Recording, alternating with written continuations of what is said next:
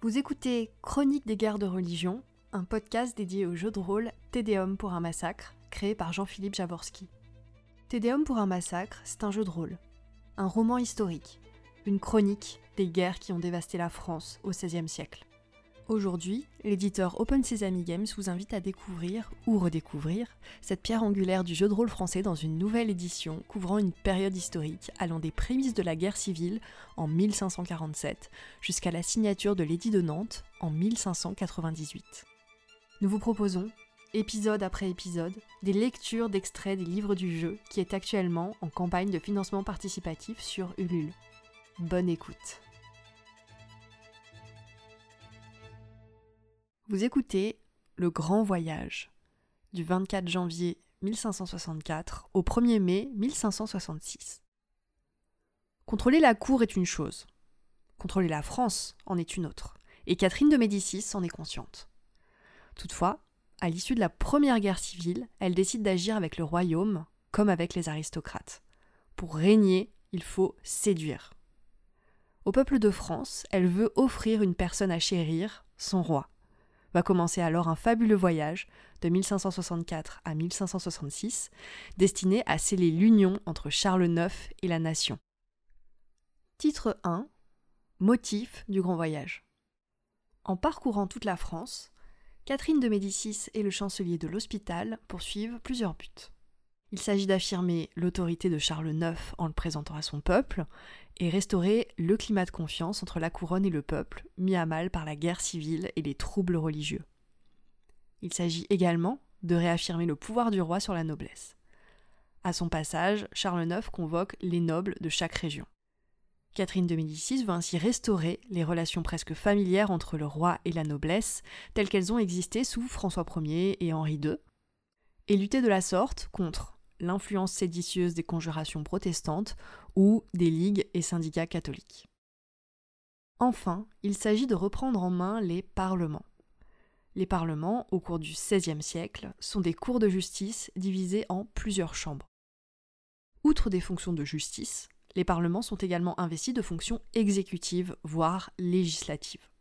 Dans les faits, les parlements doivent enregistrer et appliquer les lois édictées par le roi, mais il arrive que certains parlements refusent d'enregistrer un édit ou lui fassent des aménagements.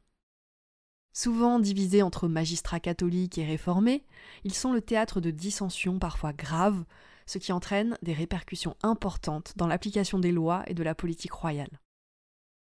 Catherine de Médicis veut reprendre le contrôle des parlements pour restaurer l'autorité de la couronne sur l'ensemble du royaume. C'est une raison majeure du grand voyage.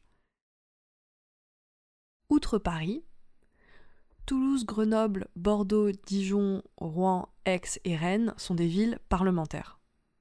Au cours du voyage, les parlements les plus rétifs, comme celui d'Aix par exemple, sont suspendus et remplacés par des assemblées provisoires composées de parlementaires parisiens et de membres du Conseil du roi.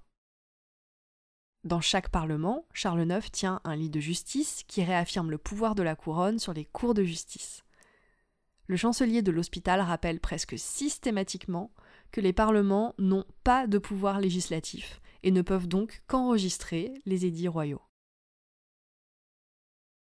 Mais la reprise en main des parlements ne se limite pas à un cérémonial formel. Dans chaque ville conseillée par Catherine de Médicis, Charles IX s'attache l'amitié et la faveur de magistrats et de commerçants influents. Ainsi dispose-t-il de tout un réseau privé de reconnaissance qui lui permet d'asseoir son autorité sur les factions parlementaires et politiques locales. Cette stratégie de lobbying est typique de la politique Médicis.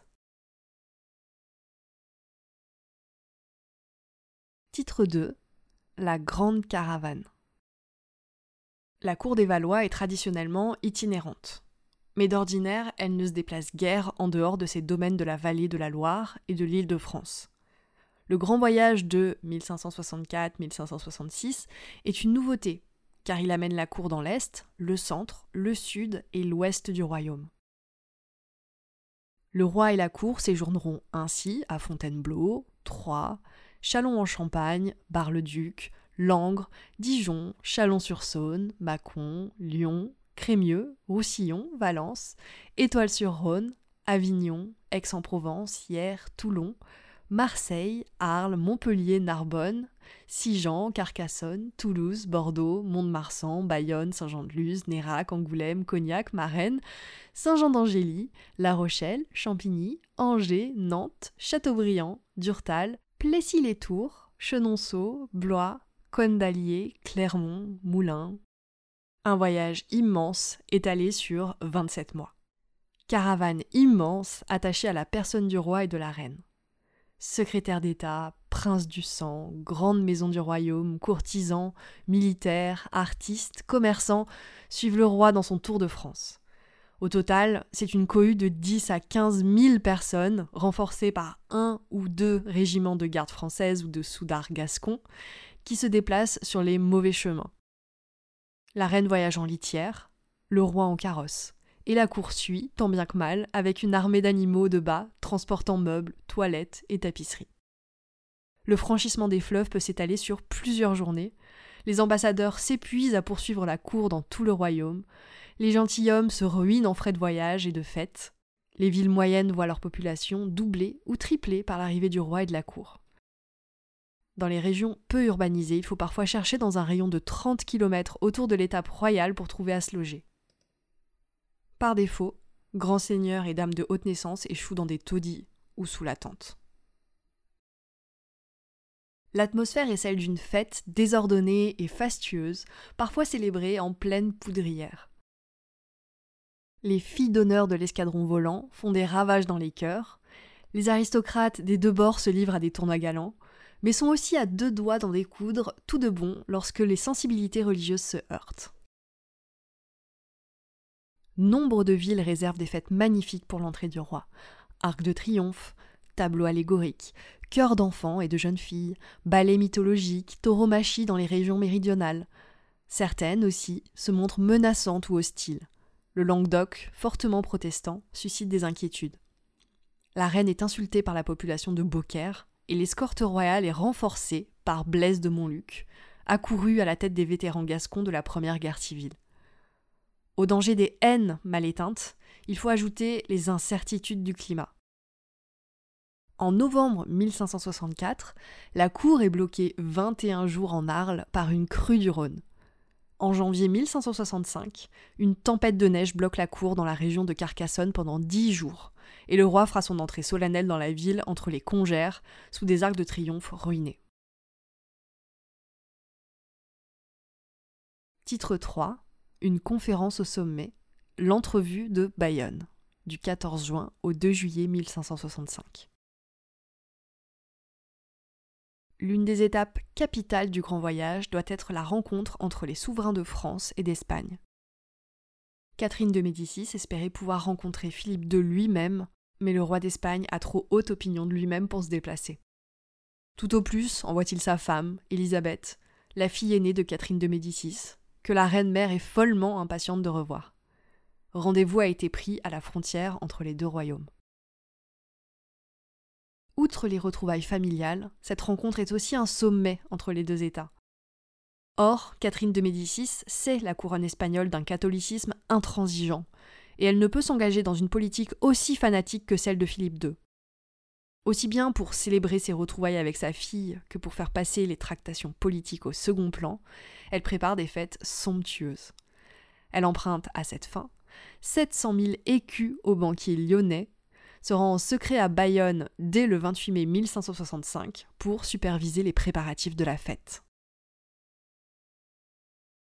Le fils préféré de Catherine, Henri, pour l'heure encore duc d'Orléans, entre en Espagne avec 125 gentilshommes pour aller au-delà de sa sœur à Vitoria. Le 14 juin 1565, la reine Isabella de la Paz, surnom que les Espagnols ont donné à Élisabeth, embrasse son frère Charles IX à Henday sur un ponton au milieu de la Bidassoa. Peu de temps après, la reine d'Espagne retrouve sa mère, la reine de France, à Saint-Jean-de-Luz. Une réelle émotion étreint les deux femmes, tandis que la cour et la ville de Bayonne connaissent des festivités d'un luxe inouï. Au cours de la procession de la fête Dieu le 21 juin, Charles IX reçoit la toison d'or des plénipotentiaires espagnols. Le 23 juin, une grande fête nautique est donnée sur l'Adour, où évolue une tortue géante ornée de tritons, une baleine artificielle attaquée au harpon et à l'arquebuse par barques et galères de pêcheurs, trois sirènes qui chantent la gloire de l'Espagne et de la France, sans oublier Neptune sur son char marin. Le 25 juin a lieu le tournoi des Irlandais, une grande joute à l'italienne où s'affrontent le roi Charles IX et son frère Henri d'Orléans. Le roi est le champion de la vertu, et il combat à la tête d'une troupe de chevaliers bretons. Henri d'Orléans est le champion de l'amour et combat à la tête d'une troupe de chevaliers irlandais. Nos combats durent trois heures, dans un décor mythologique, entrecoupé d'intermèdes musicaux et poétiques. Ronsard est l'auteur des textes. Enfin, Charles IX et le duc d'Orléans réconcilient la vertu et l'amour au pied de la tribune royale, tandis que l'artillerie tire des salves d'honneur. Catherine de Médicis a bien besoin de toutes ces réjouissances pour tenter d'occulter les tensions diplomatiques qui surgissent en coulisses entre la France et l'Espagne. Sa fille, Élisabeth, lui est profondément attachée, mais elle a été séduite par l'Espagne et elle admire son mari, Philippe II. Elle défend donc ses positions. L'écueil le plus important reste cependant le conseiller que lui a imposé son mari. Avec Élisabeth, il a envoyé Fernando Alvarez de Toledo, grand-duc d'Albe. Militaire féroce, catholique intransigeant, le duc d'Albe représente la faction la plus extrémiste du conseil de Philippe II. Le roi d'Espagne l'a chargé de se montrer inflexible avec Catherine de Médicis, or le message dont Philippe II a chargé sa femme et le duc d'Albe ressemble fort à un ultimatum. En effet, le roi d'Espagne affirme qu'il est disposé à envoyer des troupes et de l'argent à Catherine de Médicis si elle est prête à régler le problème religieux, à savoir éliminer purement et simplement les réformés français, sur le modèle des purges féroces lancées par l'Inquisition espagnole contre toutes les minorités religieuses. Mais si Catherine de Médicis n'affiche pas une position claire, Philippe II laisse entendre qu'il pourrait mener les choses à son gré, quitte à ruiner ses relations avec la France. C'est une menace de guerre à peine voilée. Or, Catherine de Médicis ne veut ni d'une nouvelle guerre civile, ni d'une guerre franco-espagnole.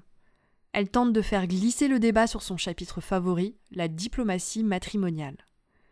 Elle propose la main de sa fille Marguerite à l'enfant Don Carlos et propose que la sœur de Philippe II, Donna Juana, épouse son cadet Henri d'Orléans. Mais ni les divertissements fastueux, ni les alliances matrimoniales ne parviennent à distraire le duc d'Albe de sa mission. Il exige que Catherine réponde aux questions du roi d'Espagne. La reine finit par lui accorder en secret plusieurs concessions. Elle affirme qu'elle réunira un concile exclusivement catholique, qu'elle interdira le culte réformé et expulsera les prédicateurs calvinistes. Elle ne respectera aucun de ses engagements. Son seul but était d'apaiser Philippe II dans son hostilité à la politique de tolérance. L'entrevue de Bayonne se termine donc sur un marché de dupes. Pourtant, cette rencontre favorisera, paradoxalement, les troubles religieux de la décennie à venir. Le secret qui a entouré les tractations franco-espagnoles et la magnificence des fêtes offertes à la reine d'Espagne font craindre aux Huguenots un accord secret entre Catherine de Médicis et Philippe II. Plus tard, les protestants attribueront même, bien à tort, la préméditation des massacres de la Saint-Barthélemy aux conférences entre Catherine de Médicis, la reine Élisabeth et le duc d'Albe. Cette rencontre jouera un grand rôle dans la légende noire que les propagandistes huguenots brosseront de la reine-mère. Ironie de l'histoire, à Bayonne, Catherine avait manœuvré au contraire pour couvrir les protestants. Titre 4 Une œuvre politique de grande ampleur. Si la cour sillonne le royaume dans une grande fête désordonnée, Catherine de Médicis et l'entourage du roi n'en perdent pas de vue l'effort de redressement du royaume. Une succession de réformes législatives de grande ampleur est lancée au cours des années 1563 à 1567, en grande partie inspirée par la reine-mère et par le chancelier Michel de l'Hospital. En septembre 1563, l'ordonnance de Mantes renforce le contrôle du pouvoir royal sur l'imprimerie, interdisant toute publication dépourvue du privilège royal, c'est-à-dire tout ouvrage n'ayant pas reçu l'agrément de la censure. À partir de novembre 1563, une succession d'édits créés à Paris et dans les principales villes du royaume les tribunaux des juges consuls, les premiers tribunaux de commerce français. En janvier 1564, l'édit de Paris fixe le début de l'année le 1er janvier et non plus à Pâques. L'édit de Crémieux, en juillet 1564, renforce le contrôle du roi sur l'élection des magistrats municipaux des principales villes du royaume. Ce grand chantier législatif est couronné par l'ordonnance de Moulins, publiée en février 1566. Il s'agit d'un texte très étendu qui restreint et définit avec précision les attributions des parlements, des gouverneurs de province, des juridictions municipales. Ce texte de loi a vocation d'unifier et d'harmoniser les organes de l'État sur l'ensemble du territoire national. Parallèlement, Catherine de Médicis s'efforce d'éteindre les brandons de discorde au sein de la haute noblesse. Pour se concilier le dernier triumvirt survivant, le connétable de Montmorency, la reine-mère élève son fils aîné, François de Montmorency, à la charge de maréchal de France. Les frères Châtillon, et tout particulièrement l'amiral de Coligny, sont blanchis de l'accusation d'avoir commandité l'assassinat du duc François de Guise. Bref, c'est une œuvre colossale de redressement national que la reine-mère et le chancelier Michel de l'Hospital ont accomplie en quelques années. En 1566, le royaume semble revenu à de meilleurs jours, et le pouvoir royal paraît restauré. Hélas, les troubles vont éclater à nouveau. Cette fois, c'est l'instabilité de l'échiquier européen qui va faire basculer de rechef la France dans la guerre civile. Toute l'équipe d'Open Sesame Games espère que vous avez apprécié cette lecture d'extraits des livres de Tédéum pour un massacre, le jeu de rôle historique français de Jean-Philippe Javorski. Si vous voulez en savoir plus sur le jeu, rendez-vous sur sa page Ulule dont le lien se trouve en description de l'épisode. La campagne de financement participatif visant à produire la réédition du jeu sera en ligne jusqu'au 30 mars 2023. Enfin, si vous souhaitez soutenir ce jeu de rôle, vous pouvez tout simplement parler du podcast ou de la campagne Ulule autour de vous. Merci et à bientôt